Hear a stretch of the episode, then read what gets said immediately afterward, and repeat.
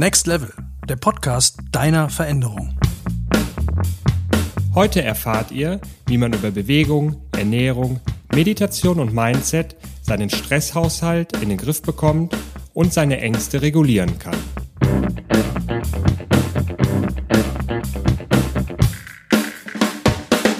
Mit Malte und Mats. Malte, wie geht's dir und wo bist du gerade?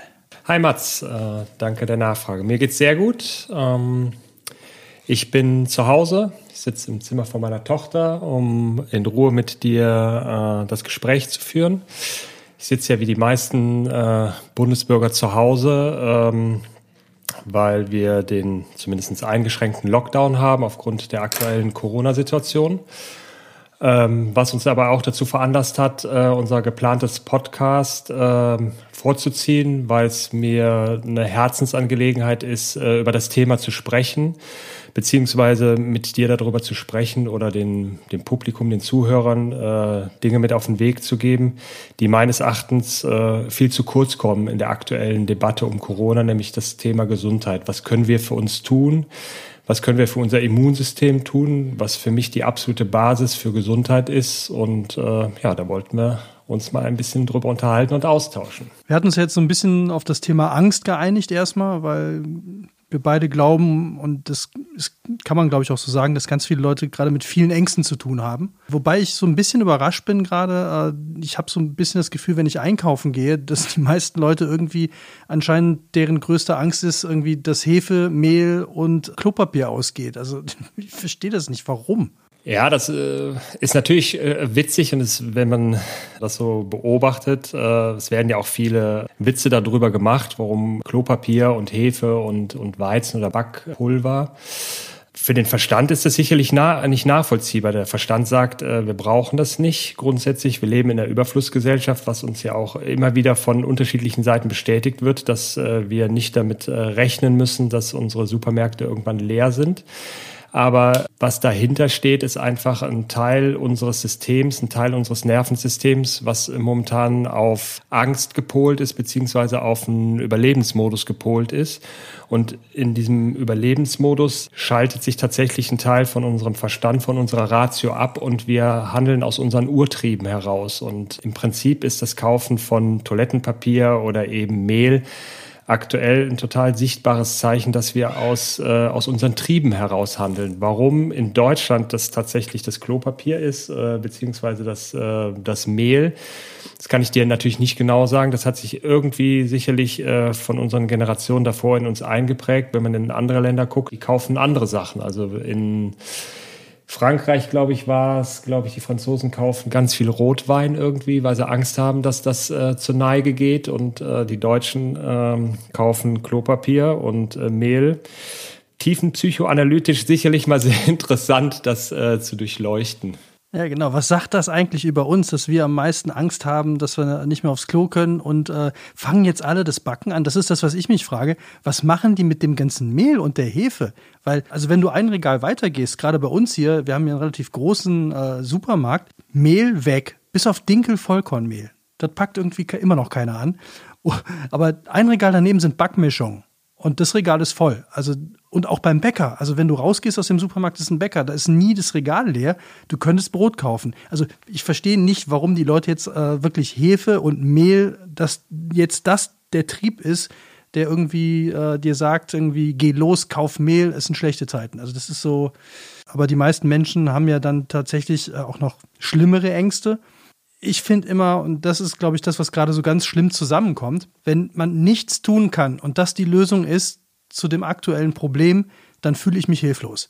Also ich hatte das mal beim, äh, das ist jetzt keine Angst, aber ähnliches Ding beim Rauchen. Als ich mit dem Rauchen aufgehört habe, hatte ich das Gefühl, du rauchst einen Tag nicht, dann hast du ja nichts gemacht. Das ist so, hey, äh, ich würde jetzt gerne aktiv irgendwie einen Tag äh, was machen, um, um, um mich besser zu fühlen, wie wenn ich abnehme, stelle ich mich auf die Waage oder gehe laufen, stelle mich auf die Waage und danach kann ich sagen, hey, ein Kilo weniger, yeah. Beim Rauchen merkst du wahrscheinlich in 20 Jahren, dass du keine schlimmen Krankheiten gekriegt hast, aber du kannst aktiv mhm. nichts machen. Und genau das haben wir ja jetzt auch. Und Kann man da irgendwie ran? Kann man da den Leuten irgendwas mitgeben, wie man aus dieser ja, äh, Tatenlosigkeit rauskommt. Ja, das ist äh, grundsätzlich für, für uns oder für unser Gehirn sicherlich äh, schwer zu verarbeiten, dieses Nichtstun. Das äh, hat meines Erachtens einfach was damit zu tun, dass wir das einfach auch nicht gewöhnt sind, nichts zu tun. Also wenn du dir vor Corona äh, dir die Leute angeguckt hast, wie viele Leute da tatsächlich äh, in der Lage waren, auch in einem normalen oder in einem stressigeren Alltag äh, sich äh, Ruheoasen zu nehmen, auch wirklich mal zur Ruhe zu kommen.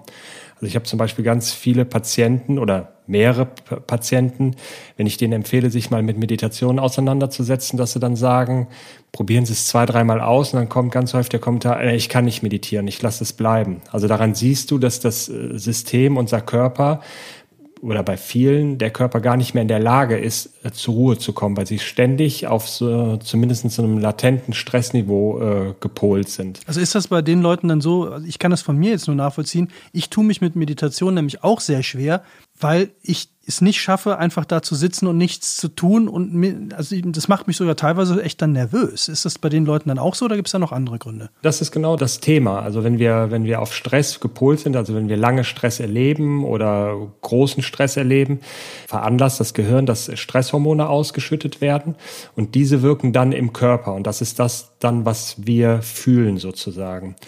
Und äh, wenn dieses Programm ständig läuft, heißt es ja im Umkehrschluss, dass die Stresshormone immer zumindest äh, latent ausgeschüttet werden. Und das äh, sorgt dafür, dass wir, das ist das Paradoxe an der Geschichte, selbst wenn wir zur Ruhe kommen, produziert der Körper aufgrund der Basis unserer Gedanken, unseres Mindsets immer wieder diese Stresshormone. Und diesen Zyklus muss man im Grunde genommen einmal durchbrechen. Das ist so ein bisschen wie den inneren Schweinehund äh, zu überwinden. Du musst dem Körper erstmal wieder beibringen, äh, zu sagen, okay, komm mal runter, bleib mal sitzen. Das, was sich da jetzt gerade meldet, das ist ein Teil des Systems, der will das nicht.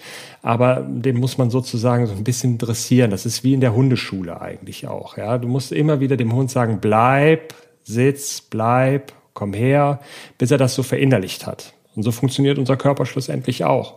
Und bei den Menschen, die, wie gesagt, schon lange Stress haben oder immer wieder Stress haben, die leben eigentlich auf der Basis der Stresshormone. Die wissen gar nicht mehr, was zur Ruhe kommen ist. Und äh, denen fällt es natürlich jetzt in der aktuellen Situation besonders schwer, nichts zu tun. Jetzt ist die aktuelle Situation ja die, dass wir aufgefordert werden, nichts zu tun. Also bleibt zu Hause, bleibt auf dem Sofa. Das kann man sich ja jetzt alles wunderbar den ganzen Tag erzählen und sagen, ja, ich bleibe hier sitzen, ich mache nichts. Aber was kann ich denn tun, wenn ich nichts tun darf?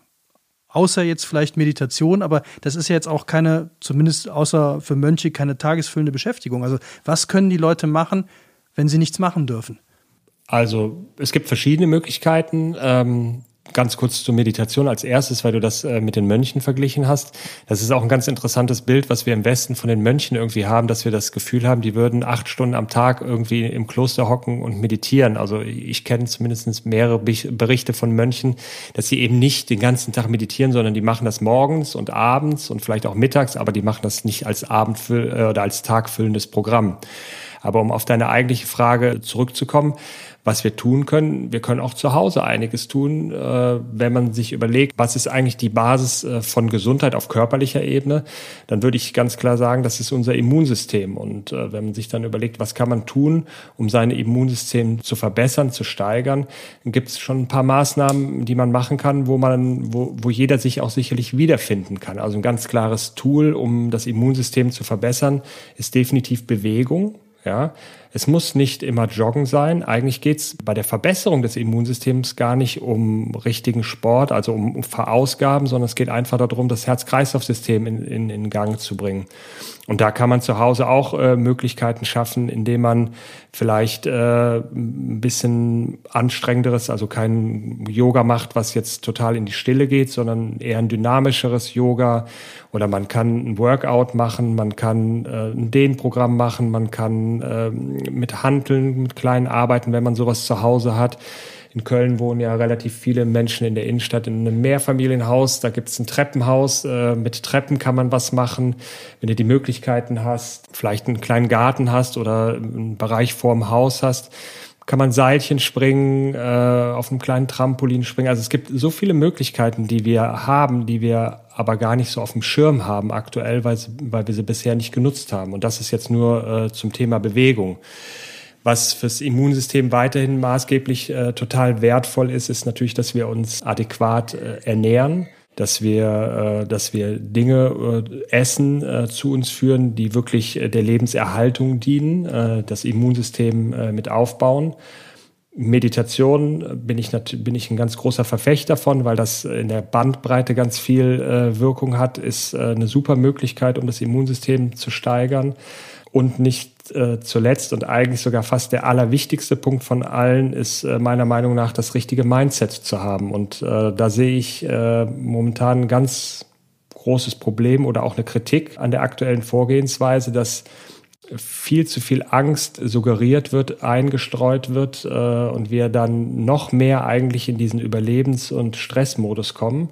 Und man weiß das aus wahrscheinlich Hunderten oder sogar Tausenden von Studien, dass Stress oder Angst unser Immunsystem kurzfristig beziehungsweise mittelfristig total in den Keller runterfährt.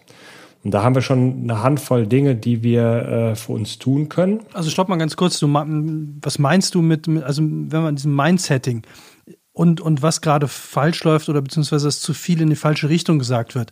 Da müsstest du, glaube ich, nochmal kurz konkret werden, was du damit meinst. Also mit Mindset ist, ist grundsätzlich erstmal gemeint, mal seine Gedanken äh, grundsätzlich zu überprüfen. Sind die da Gedanken, die ich denke äh, am Tag, also ganz grob erstmal, sind die eher positiver Natur oder sind die äh, negativer Natur beziehungsweise destruktiver Natur? Ja, also wenn ich immer nur äh, mir Gedanken darüber mache oder immer nur denke, was alles gerade schlimm ist, äh, wenn ich nur über Krankheiten lese, nur über Todeszahlen oder infizierten Zahlen rede oder nachdenke, dann ist das äh, vom, vom Input, den wir bekommen, auf mentaler Ebene einfach äh, grundsätzlich eher destruktiver. Was jetzt nicht heißt, dass man keine Nachrichten gucken soll und äh, dass man sich nicht informieren soll. Das finde ich total wichtig. Aber ich kenne viele Leute, die äh, mittlerweile den ganzen Tag gefühlt irgendwie äh, Nachrichten konsumieren und sich darüber immer weiter reinsteigern. Und das kennst du auch, wenn du, äh, du kannst dir morgens und abends Nachrichten angucken und dann den Rest des Tages machst du was, was dir Spaß macht, was dein positives Mindset bringt oder aufbaut, dann bist du ganz anders drauf, als wenn du den ganzen Tag irgendwie äh, ich sage jetzt mal, Schreckensnachrichten oder Todesnachrichten irgendwie konsumierst.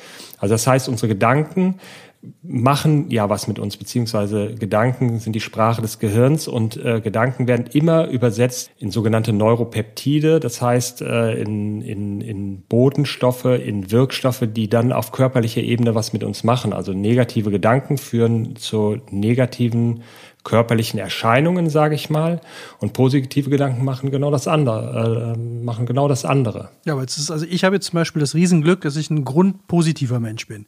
Das mag an meinem rheinischen Naturell liegen, aber ich habe jetzt überhaupt kein Problem damit. Also dieses Negative liegt mir null. Mhm. Aber das hilft natürlich jetzt auch keinem, wenn ich dem sage, ja, machst du so wie ich, sei einfach gut drauf.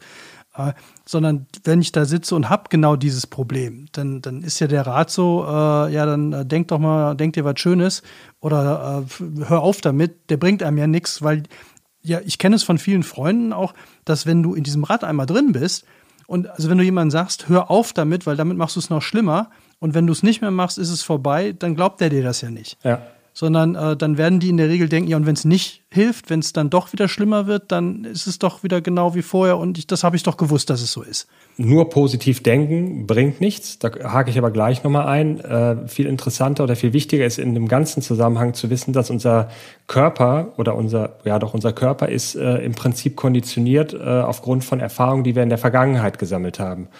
Und man geht davon aus, dass wir ungefähr 60 bis 70.000 Gedanken pro Tag denken. Und jetzt kommt das Spannende, ungefähr 90 Prozent davon sind Gedanken vom Vortag. Das heißt, wir bewegen uns immer jeden Tag in einer Schleife aus der Vergangenheit. Das heißt, jetzt einfach mal kurzfristig ein paar positive Gedanken aufzubauen, das ist nicht besonders hilfreich. Das ist so dieses Positivdenken, Chaka und äh, ich verändere die Welt. Das funktioniert leider nicht so, sondern man muss es natürlich eine Zeit lang machen. Das ist das eine. Und äh, das zweite ist, Gedanken sind die Sprachen des Gehirns oder des Nervensystems und äh, Gefühle sind die Sprache des Körpers. Das heißt, das Allerwichtige ist nicht nur positiv denken, sondern mit den positiven Gedanken eine positive Emotion aufzubauen im Körper. Das heißt, sich jetzt einfach hinzusetzen und zu denken, ah, draußen ist das Wetter schön, das wird kaum Veränderung bringen, aber jetzt äh, sich hinzusetzen und zu genießen, dass das Wetter schön, das ist also wirklich zu fühlen, dass das Wetter schön ist, sich daran zu erfreuen, dass das Wetter schön ist, das hinterlässt einen bleibenden äh, Eindruck in unserem Körper und wenn wir sowas immer wieder wiederholen, wird das zu einem positiven Mindset führen. Das ist das eine. Und das zweite ist, äh, jetzt gerade in der aktuellen Situation, ich habe es indirekt ja gerade angesprochen, ich bin definitiv dafür, dass es eine Nachrichtendiät gibt auch. Also ich gucke mir auch die Nachrichten an, regelmäßig, um mich zu informieren. Aber mein ganzer Tag dreht sich nicht um Corona und die ganzen Nachrichten, sondern ich gucke mir gezielt Sachen an wir diskutieren das auch zu Hause. Ich diskutiere das mit äh, meiner Frau und ich diskutiere das auch mit den Kindern, weil ich das wichtig finde, dass die Kinder da auch informiert sind. Aber wir reden nicht den ganzen Tag darum. Also wir haben einen Tag in der Corona-Zeit gehabt, wo wir wirklich den ganzen Tag mal darüber geredet haben. Und am Ende des Tages haben wir beide festgestellt, dass es eigentlich ein, blöder Tag war, weil wir so in diese Negativschleife reingekommen sind. Und das finde ich ist einer der ersten und wichtigsten Sachen in der aktuellen Situation, wenn man sein Mindset verändern will, musst du die Dinge, die dazu führen, dass du in diesen negativen Gedankenstrudel kommst, einfach auch erstmal wegzulassen. Das ist genauso wie wenn du sagst, so ich nehme jetzt mal ab und ich esse keine Süßigkeiten mehr und die Süßigkeiten liegen aber in der Schublade und du machst jeden Tag dann zigmal die Schublade auf und dann wirst du immer wieder dran erinnern, ah, die Süßigkeiten sind ja da, die Süßigkeiten sind ja da und irgendwann knickst du ein und dann isst du doch die Süßigkeiten. Also insofern ist einfach weglassen, beziehungsweise was anderes dafür zu tun, äh, in dem Fall äh, eine total gute Strategie. Das ist ja jetzt alles schön gesagt. Wir beide haben jetzt auch noch das Privileg, ich hocke im Schwarzwald in einer relativ großen Wohnung. Ich habe einen Garten vor der Tür. Du sitzt auch nicht auf 30 Quadratmetern alleine oder auf 60 Quadratmetern mit vier Leuten, wo das Ganze natürlich schon viel schwieriger wird was kann man denn jetzt machen, wenn man in so einer Situation ist? Also wenn du wirklich auf engerem Raum mit vielen Leuten hockst, wo das vielleicht gar nicht so einfach ist, sich da rauszunehmen oder dieses Positive dann aufzubauen. Kann man da auch irgendwas machen, aktiv? Weil ich bin immer ein Freund von, den Leuten was an die Hand zu geben, zu sagen, so Freunde, jetzt setzt euch mal hin und jetzt macht mal das und das und das, weil da können, glaube ich, viele was mit anfangen.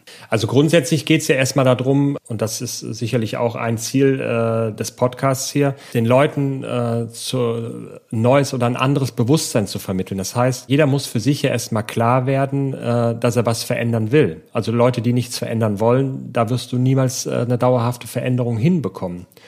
Das heißt, wenn du jetzt früher geraucht hast, bist dir irgendwann auf die Idee gekommen, äh, Rauchen ist vielleicht ungesund oder ich möchte nicht mehr weiter rauchen, weil meine Klamotten immer nach Nikotin stinken oder oder oder. Das heißt, in der aktuellen Situation, und das ist ja wie gesagt auch einer der Anlässe des Podcasts, äh, den oder die Idee, die ich dahinter habe, ist den Leuten zu vermitteln, hey, es ist nicht nur die Lösung, zu Hause zu sitzen und Ruhe zu bewahren.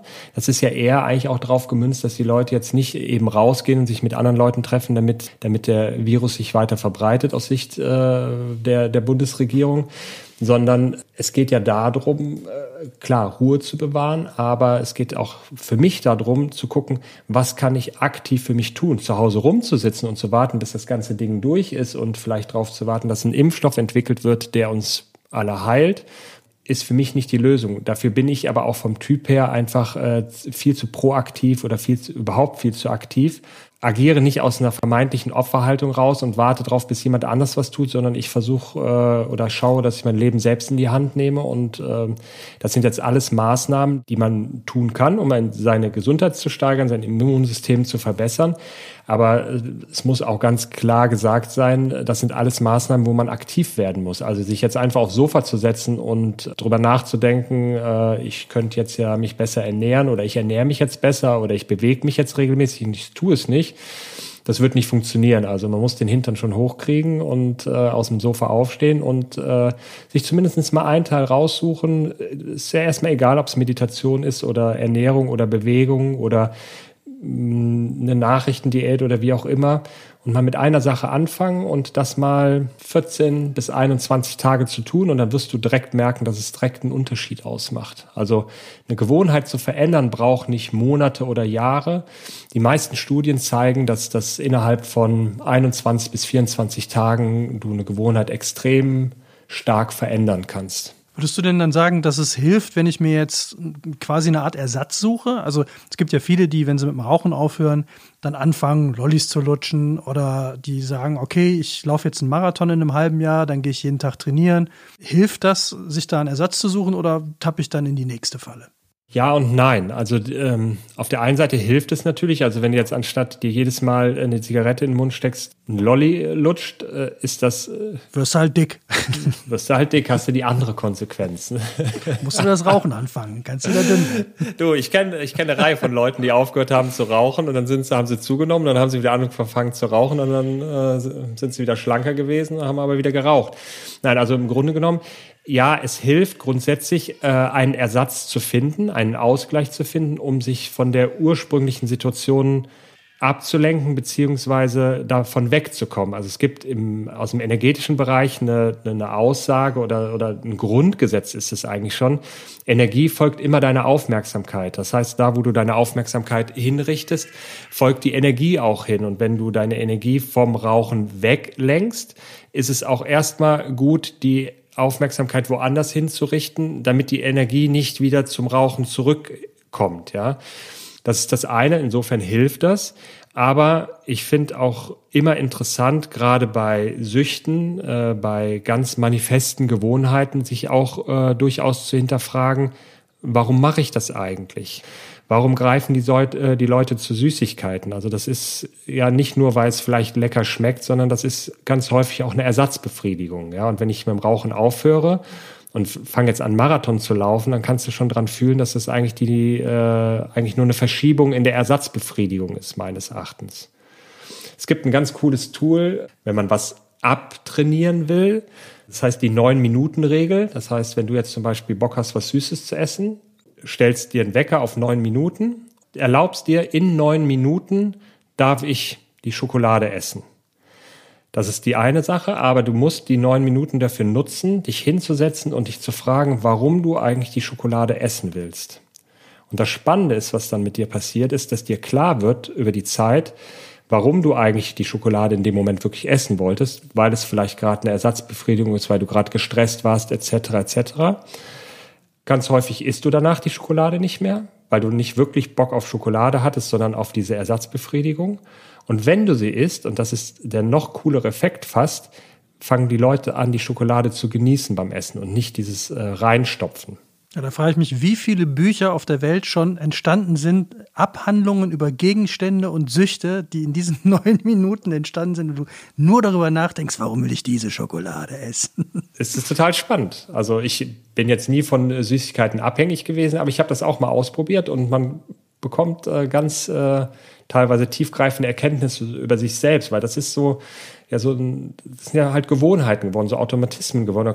Komm, ich greife gerade in die Schokolade rein, weil da die Süßigkeiten drin liegen und dann isst er halt nicht nur ein Stück, sondern dann isst er ganz schnell mal eine halbe Tafel oder auch eine Tafel oder so. Ja, da kommt mir natürlich als, als Biertrinker sofort in den Kopf, jetzt weiß ich endlich, warum ein gutes Pilz sieben Minuten braucht. ja, Du solltest nur die sieben Minuten dafür nutzen und dich fragen, warum du. Und wenn du zur Erkenntnis kommst, äh, ich habe jetzt Bock, einfach ein bisschen einen im Kahn zu haben, ist das ja auch in Ordnung. Ne? Aber das ist ja das, worauf ich äh, ein Stück weit auch mit dem Mindset hinaus will, sich einfach bewusst zu machen, warum mache ich das äh, oder was tue ich da gerade oder wieso tue ich das auch.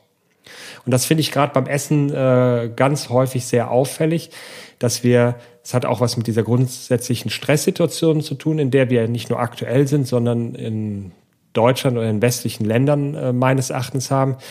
Viele essen ja gar nicht mehr aus Genuss, sondern viele essen nur noch als Nahrungsaufnahme, den Bauch voll zu stopfen und um Stress zu bewältigen. Also viele hören ja auch gar nicht mehr auf äh, an dem Punkt, wo der Appetit jetzt gestillt ist, sondern erst dann, wenn der Bauch mechanisch voll ist. Muss jeder für sich selbst entscheiden. Ich will das jetzt auch nicht predigen hier, aber das sind so die grundsätzlichen Ideen, die äh, auch dahinter stecken können. Okay, was kann ich denn? Ich gehe wieder in die Situation zurück. Ich sitze zu Hause und ich habe jetzt äh, mich auch durchgerungen oder habe mich entschlossen, jetzt wirklich was dagegen zu tun, aktiv zu werden, mir was gesucht. Äh, was kann man noch machen? Also es gibt ja, ähm, mir, mir, ist das noch so ein bisschen äh, wenig an dem, was ich jetzt wirklich tun kann. Also aus diesem, Hesse hat das mal so schön genannt, weil ich finde, das äh, trifft so schön, von der Vita kontemplativer in die Vita aktiver zu kommen.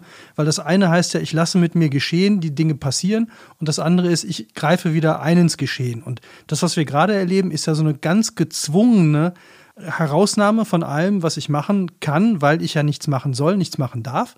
Und jetzt kommen wir ja quasi oder du hin und sagst so, ja, aber mach doch was was kann ich denn jetzt noch mehr tun? Also wenn ich jetzt wirklich beschlossen habe, okay, ich, ich will jetzt nicht mehr so negativ denken, ich will jetzt was an der Situation ändern, wo fange ich an? Also grundsätzlich finde ich es total wichtig, und das sage ich auch allen meinen Patienten, vor allem denen, die mich dann irgendwie nach den Behandlungen fragen, äh, was, was kann ich denn jetzt aktiv tun oder gibt es irgendwelche Übungen, die ich äh, tun kann und soll. Ich sage grundsätzlich meinen Patienten, das muss man aber jetzt gleich mal genau differenzieren, weil das gerne auch falsch verstanden wird. Äh, ich sage immer, macht wirklich das, was ihr gerne tut. Also mit gerne tun, jetzt würde die, der eine sagen, ja, ich rauche gerne oder ich trinke gern Bier oder ich äh, esse gern Schokolade. Das ist damit nicht gemeint. Also mit dem macht das, was ihr liebt. Also macht das, wo geht dir dein Herz auf? Ja, also macht das, was du machen würdest äh, oder bereit bist zu tun und auch vielleicht sogar Geld für bezahlen würdest, um es überhaupt machen zu können. Ja, das ist ein bisschen vergleichbar mit dem, was wir äh, als das Spiel oder den Flow bezeichnen. Das ist das, was wir bei den Kindern kennen. Also wenn Kinder wirklich richtig spielen, dann erreichen die einen Seinszustand, der ist unabhängig irgendwie gefühlt von Raum und Zeit. Die interessiert es in dem Moment nicht, ähm, ob sie Hunger haben oder nicht, ob sie Durst haben oder ob sie auf die Toilette müssen, sondern die sind einfach in diesem Spielzustand. Und das ist ein perfektes Beispiel wo man weiß, da geht es wirklich nur um die Sache an sich. Ja, wir machen als Erwachsene ganz häufig Sachen, die uns erzählt werden, dass die total gut sind für uns. Äh, manche Sachen sind gut, manche sind nicht gut. Aber es geht erstmal in der ersten Linie darum, wirklich zu finden, wo geht mir das Herz auf.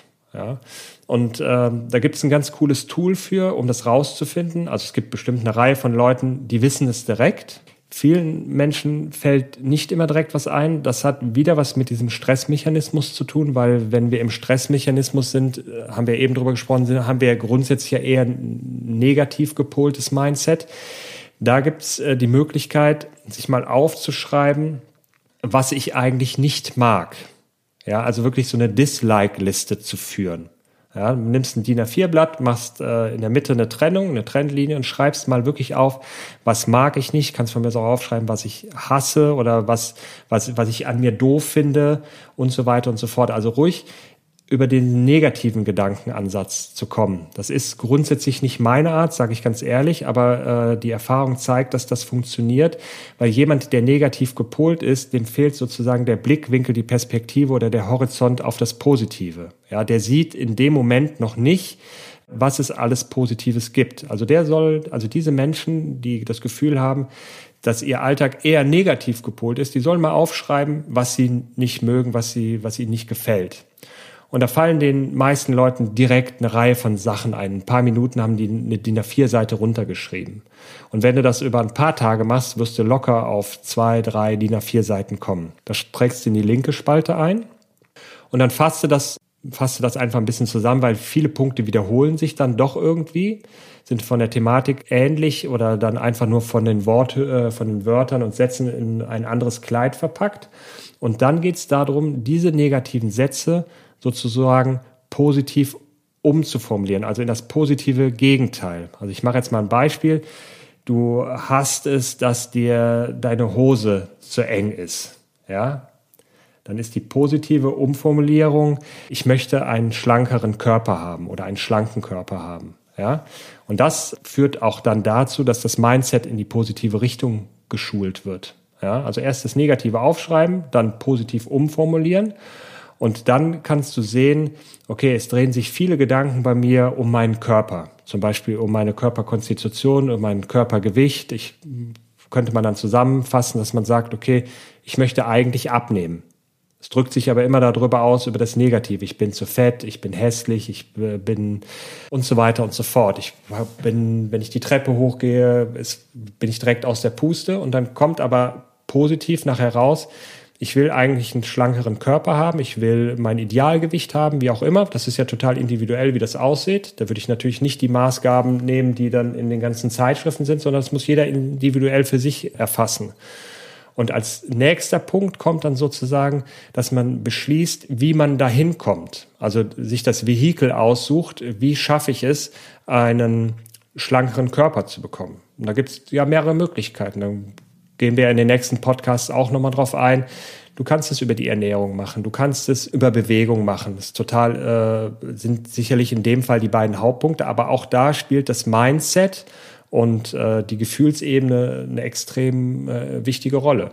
Und wenn du dann an dem Punkt angekommen bist und sagst, okay, du kommst zu dem Entschluss, mehr Sport zu machen, dann können wir uns darüber unterhalten, was für dich richtig ist. Und für dich ist vielleicht, du machst ja auch total gute Erfahrungen mit Yoga aktuell, wäre auch mein Weg jetzt gerade für zu Hause. Ich würde eher weniger äh, diese klassischen Workouts machen, aber wenn du eher so ein Typ bist, der es mehr spüren muss sozusagen, da wäre ein, klassisches Workout vielleicht die bessere Maßnahme oder mit ein bisschen Handeln arbeiten oder so. Gibt es ja hunderte von Möglichkeiten. Da werden, findet auch jeder das, was für ihn passend ist. Also da kann ich jetzt tatsächlich einhaken und sagen, ich habe mir vor zwei Monaten eine Yoga-App gekauft. Da gibt es halt immer Workouts, da gibt es ganze Serien von eine Woche lang, äh, was weiß ich, Yoga für die Wirbelsäule, Yoga für für ein bessere, für schönere Beine, für einen besseren Po oder was auch immer.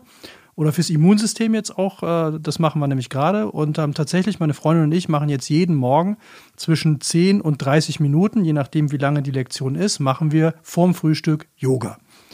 Und ich war nie ein Typ eigentlich für sowas. Also muss ich ganz ehrlich gestehen, Yoga war für mich immer eher sowas, irgendwas so Gesundheitsapostel oder Esoterik war da für mich auch immer der Begriff bis ich mich da mal ein bisschen mehr mit beschäftigt habe. Du hast mir das halt auch ein paar, ein paar Mal erzählt, weil mit fortschreitendem Alter ja auch bei mir dann irgendwie die Schmerzen hier und da anfingen und selbst bei dir. Ja, ja, selbst bei mir, wo ich doch immer so ein Mustersportler und Top-Athlet war, immer mit Idealgewicht. Aber als das dann mal irgendwann gesagt habe, okay, die, die Schmerzen gehen halt einfach nicht mehr so schnell weg wie früher. Ich spiele ja Badminton, einmal Badminton gespielt, dann hatte ich drei Tage was davon und dann habe ich mal gesagt, okay, komm, ich probiere das jetzt mal aus. Und es ist ja im Grunde, das jetzt an alle, die vielleicht ähnliche Gedanken haben, im Grunde ist es einfach nur ein sehr, sehr gutes Bewegungsprogramm. Äh, man kann es ja auch äh, harten Männersport nennen und äh, dann schaltet man trotzdem die Yoga-App an. Das ist ja wurscht, aber ich muss tatsächlich gestehen, dass es total wirkt. Also es hat bei mir unglaublich viel schon geholfen. Also ich bin danach im Badminton gewesen und es war um Welten besser, weil ich einfach beweglicher bin. Und tatsächlich auch, also dieses Gefühl, man passt besser in seinen Körper rein. Also alles ist irgendwie geschmeidiger, alles ist besser im Flow. Das macht total viel aus und die Schmerzen die Tage danach waren nicht weg, das ist Quatsch, aber die waren tatsächlich dann nach einem Tag weg und nach der nächsten Yoga-Einheit war es noch besser und auch beim Radfahren. Also merke ich tatsächlich, wenn ich jetzt irgendwie wieder extrem Radfahren gehe, wenn das Wetter schön ist und danach Yoga mache, dass das total was bringt. Also kann ich nur jedem empfehlen, auch wenn mich jetzt wieder ganz viele dafür hassen werden, äh, wie unser Nachbar zum Beispiel, der mich direkt als Verräter tituliert hat, weil seine Frau daneben stand und ich gesagt habe, ich müsste auch unbedingt mal machen, ist total gut. War direkt, war direkt erledigt, war ich unten durch. Aber ich kann den Tipp hier wirklich nur, probiert's mal aus. Äh, es hilft tatsächlich und es ist super, gerade jetzt, ähm, wo man ja eh relativ viel aufeinander hockt, wenn man das zusammen macht, weil es einfach ein, äh, man hat das Gefühl, man, man macht etwas zusammen, was man, sonst würde man vielleicht rausgehen und, was ich, zusammen essen gehen oder ins Kino. Geht ja jetzt alles nicht. Und zusammen Yoga machen hat dann auch irgendwann genauso einen Charakter und äh, man beschäftigt sich, das äh, spielt dann wieder in das rein, was du erzählt hast natürlich auf jeden Fall mal so eine halbe Stunde mit sich und seinem Körper. Und da ist ja auch immer eine kleine Einheit dabei mit Atmen und Konzentrieren und runterkommen. Und da kann man so sich mal, finde ich mal so ganz langsam an das Ganze, was du eben erzählt hast, auch rantasten. Gebe ich dir, gebe ich dir total recht. Also ich da habe einen ähnlichen Werdegang mit Yoga. Bei mir ist er nur ein paar Jahre äh, vorher gewesen. Ich habe äh, früher Leistungssport gemacht und habe äh, früher auch immer gedacht, Yoga, das ist was äh, für Mädchen. Entschuldigung, wenn ich das jetzt so sage, aber habe ich echt gedacht und ich bin äh, wirklich äh, eines Besseren belehrt worden. Äh, kann heute sagen, dass äh, Yoga äh, ist ein fester Bestandteil von mir in meinem Leben und hat auch definitiv dazu beigetragen, dass ich mich heute körperlich tatsächlich besser fühle als noch zu der Zeit, als ich Leistungssport gemacht habe. Und ähm, das Schöne beim Yoga ist ja, dass Yoga ja eine Riesenwelt ist. Also ich bin der Meinung, da kannst du für jeden was finden. Also selbst wenn du sagst, ich mache äh, wirklich ähm, Yoga in der Stille, dann ist es für dich alleine äh, eine super Sache. Du kannst mehr äh, einen meditativen Anteil reinnehmen oder mehr einen, einen, Teil, wo du mit der Atmung arbeitest. Du kannst aber Yoga im Gegensatz dazu auch extrem dynamisch als Form von Power Yoga oder so äh, gestalten, so dass du auch wirklich ins Schwitzen kommst und wirklich es anstrengend ist, viele Stabilisationstools äh, mit drin hast. Also im Grunde genommen ist es für jeder Mann, jeder Frau was. Und den Aspekt, den du gerade angesprochen hast, finde ich auch extrem wichtig. Es ist ein, eine super Sache, um was allein zu machen, aber man kann es auch total cool in der Gemeinschaft machen. Und gerade jetzt in der Familie, ich mache manchmal Yoga mit meinen Töchtern, die machen das natürlich alle so ein bisschen auf ihre Art und Weise, aber die bewegen sich dann auch. Und die, es geht ja nicht mal darum, alles mal so perfekt auszuführen, sondern einfach erstmal ein bisschen Spaß haben, in die Bewegung reinzukommen und ähm, wir haben es jetzt noch nicht zu viert gemacht, weil mein jüngster Sohn, der Noah, der ist gerade neun Monate, der macht seine eigene Form von Yoga und der würde uns mehr stören als alles andere. Deswegen muss einer auf den aufpassen. Aber grundsätzlich ist das auch eine, eine Sache, die man total gut in der Familie machen kann. Und jeder kommt, braucht ja nur anderthalb Quadratmeter, also eine Mattenlänge. Mehr Platz brauchst du nicht. Und das kriegst du auch in der Wohnung hin, die nur 60 Quadratmeter hat. Also, dann haben wir doch jetzt schon, was man machen kann, wäre dann auf jeden Fall sich mal eine Liste zu machen mit den Dingen, die einen stören oder die man gerne geändert hätte. Sich mal eine Yoga-App angucken und es mal einfach mal auszuprobieren. Und das würde ich auch noch ins Rennen schmeißen, um mal ein bisschen von, äh, von Yoga und, und dem, äh, diesem Themenbereich wegzukommen, weil ich das jetzt für mich wieder entdeckt habe, sind so Dinge wie, ich habe mir ein Buch mal gekauft vor zehn Jahren, 1001 Film, die man gesehen haben muss und habe da in den letzten zehn Jahren mich schon dran abgearbeitet und bin jetzt so bei 470 Filmen, die mir noch fehlen. Und habe jetzt mal geguckt, was von denen, die, die ich noch nicht gesehen habe, ist äh, ist verfügbar bei Netflix, Amazon Prime oder ZDF, ARD Mediathek und gucke, dass ich jetzt so alle zwei Tage mal einen Film davon gucke. Und diese ganz tolle, deswegen fällt mir das auch ein, was ich vorgestern geguckt habe, war Gebrochene Blüten. Das ist ein Film von 1919. Mhm. Und das ist halt ein kolorierter Schwarz-Weiß-Film, Stummfilm, wo halt nur die Texttafeln ab und zu eingeblendet werden. Und das Interessante fand ich daran, was das mit einem macht, wenn du so einen alten Film guckst, der ja nicht nebenbei geguckt werden kann. Also normalerweise neige ich leider auch dazu, wenn da so eine Serie läuft, die mich jetzt nicht so wahnsinnig interessiert, dann habe ich das Tablet in der Hand und gucke noch mal hier oder zock sogar nebenbei noch was, also dieses Second Screen Phänomen. Und das funktioniert ja bei einem Stummfilm nicht weil du musst ja die ganze Zeit gucken, was da auf der Leinwand passiert.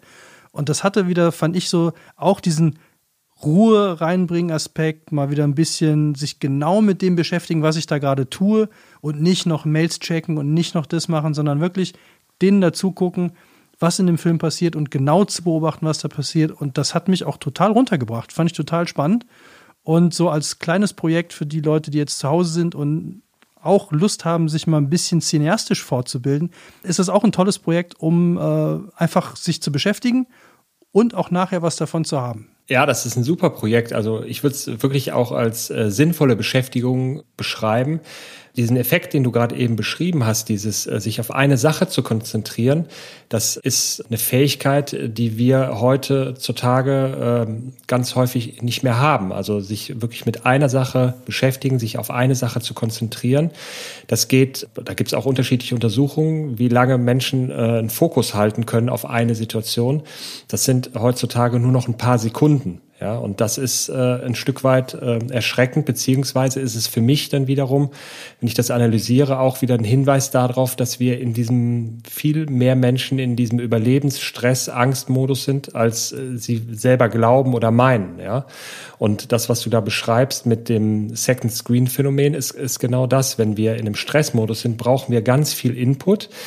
Uns ist ja auch jahrelang, äh, wie ich finde, suggeriert worden, dass äh, Multitasking eine totale Top-Eigenschaft ist. Mittlerweile weiß man das auch aus der Hirnforschung, dass unser Gehirn das nicht kann. Also das ist totaler Humbug. Also das ist auch kein Privileg oder keine tolle Eigenschaft, die man kann, sondern das Multitasking ist Stress fürs System. Und sich mal mit einer Sache zu befassen und wenn es in Anführungsstrichelchen ist, jetzt einen Film zu gucken und sich nur auf den Film zu konzentrieren, ist ein super Training, eine super Möglichkeit, mal sein System runterzufahren.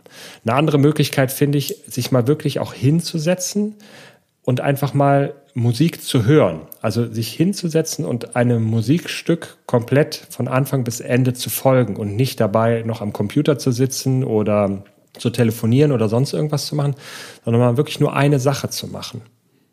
Das ist, äh, und da sind wir wieder ja auch bei dem Punkt, mach das, was, äh, was dir wirklich Spaß macht, wo dir das Herz aufgeht. Wo man es auch äh, super machen kann, ist äh, tanzen.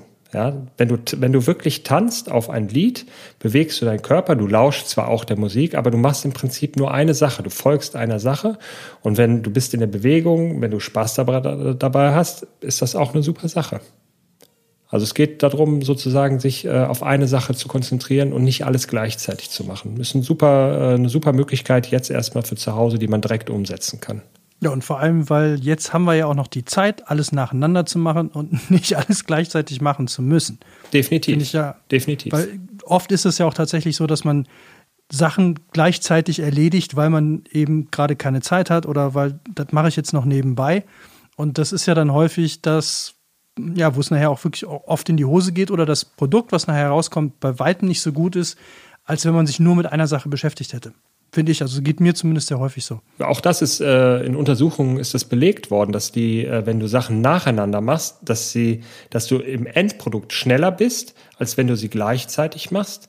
Und mal abgesehen davon, dass es eine weniger, weniger Stressbelastung fürs System ist, ist das Endprodukt sogar noch besser. Also das ist ein Irrglaube, der uns, den wir uns eingeprägt haben oder der uns suggeriert wurde, dass dieses Multitasking oder Sachen gleichzeitig machen viel, viel effektiver ist. Das ist totaler Quatsch. Jetzt wollten wir eigentlich ja uns noch über das Flucht, Aggressions, wie hieß es nochmal? Fluchtkampf-Schocksystem oder Schockstarre-System. Über das Fluchtkampf-Schockstarre-System unterhalten, schaffen wir, glaube ich, heute nicht mehr.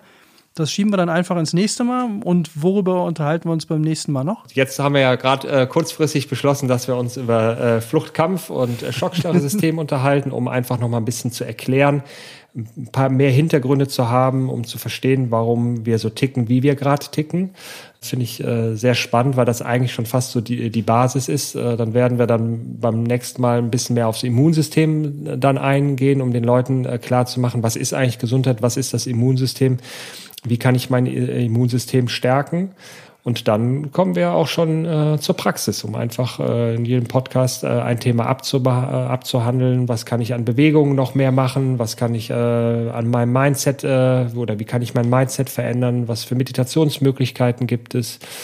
Atemtechniken isoliert sind auch wirklich richtig, richtig gute Maßnahmen, um das Immunsystem zu stärken, je nachdem, was man für Atemtechniken wählt. Ja, und das Thema Ernährung haben wir ja auch schon angesprochen. Also das sind so die Bausteine, äh, so im Groben erstmal, wo ich finde, die, dass die sehr wichtig sind, äh, jetzt gerade in der aktuellen Situation, natürlich auch darüber hinaus, aber gerade in der aktuellen Situation für die Leute, die wirklich was tun wollen, die ihre Gesundheit in die eigene Hand nehmen wollen und nicht darauf warten, bis irgendein Medikament kommt, was uns vielleicht heilt, sondern äh, die, die ihr Leben aktiv in die Hand nehmen wollen, in der, gerade in der aktuellen Situation, äh, da werden wir in den nächsten Podcasts dann drauf eingehen. Alles klar. Dann können wir den Kollegen, Freunden, Hörern, allen, die da draußen jetzt gelauscht haben, einfach nur noch mit an die Hand geben. Probiert es einfach alles mal aus, was wir gesagt haben. Ich verrate, glaube ich, nicht zu viel, wenn ich sage, dass es demnächst dann auch noch kleine Videos von dir gibt. Ja. Was das Thema Meditation angeht. Also da, auch da kommt noch äh, was Aktives auf euch zu. Und bis dahin, äh, ja, bleibt gesund, dann freuen wir uns, dass ihr, wenn ihr beim nächsten Mal wieder dabei wärt. Ja, vielen Dank an alle Zuhörer und äh, ich freue mich jetzt schon tierisch auf die nächste Folge. Bis bald. Danke euch. Tschüss. Ciao. Ciao. Next Level, der Podcast deiner Veränderung.